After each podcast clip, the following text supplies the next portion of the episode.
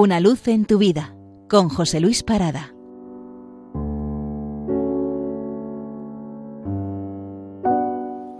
Saludos.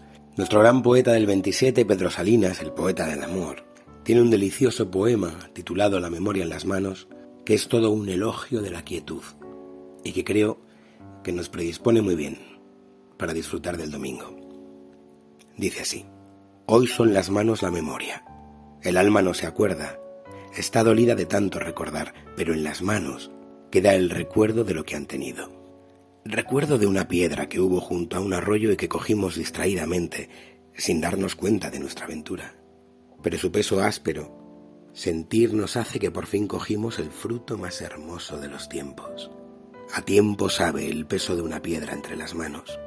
En una piedra está la paciencia del mundo, madurada despacio, incalculable suma de días y de noches, sol y agua, la que costó esta forma torpe y dura de acariciarnos sabe, y acompaña tan solo con su peso, oscuramente. Se estuvo siempre quieta, sin buscar, encerrada, en una voluntad densa y constante de no volar como la mariposa, de no ser bella como el lirio, para salvar de envidias su pureza, Cuántos esbeltos lirios, cuántas gráciles libélulas se han muerto allí a su lado por correr tanto hacia la primavera. Ella supo esperar sin pedir nada, más que la eternidad de su ser puro, por renunciar al pétalo y al vuelo, está viva y me enseña que un amor debe estarse quizá quieto, muy quieto, soltar las falsas alas de la prisa y derrotar así su propia muerte. También recuerdan ellas, mis manos, haber tenido una cabeza amada entre las palmas. Nada más misterioso en este mundo. Los dedos reconocen los cabellos lentamente, uno a uno, como hojas de calendario. Son recuerdos de otros tantos, también innumerables días felices, dóciles al amor que los revive, pero al palpar la forma inexorable que detrás de la carne nos resiste las palmas ya se quedan ciegas. No son caricias, no, lo que repiten pasando y repasando sobre el hueso, son preguntas sin fin, son infinitas angustias, hechas tactos ardorosos, y nada les contesta.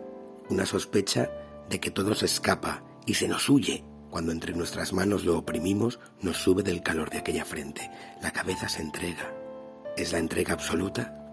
El peso de nuestras manos lo insinúa, los dedos se lo creen y quieren convencerse. Palpan, palpan, pero una voz oscura tras la frente, nuestra frente o la suya nos dice que el misterio más lejano, porque está allí tan cerca, no se toca con la carne mortal con que buscamos allí, en la punta de los dedos, la presencia invisible. Teniendo una cabeza así cogida, nada se sabe, nada, sino que está el futuro decidiendo o nuestra vida o nuestra muerte tras esas pobres manos engañadas por la hermosura de lo que sostienen, entre unas manos ciegas que no pueden saber cuya fe única está en ser buenas, en hacer caricias sin casarse, por verse así, se ganan cuando ya la cabeza amada vuelva a vivir otra vez sobre sus hombros y parezca que nada les queda entre las palmas. El triunfo de no estar nunca vacías. Feliz domingo. Una luz en tu vida con José Luis Parada.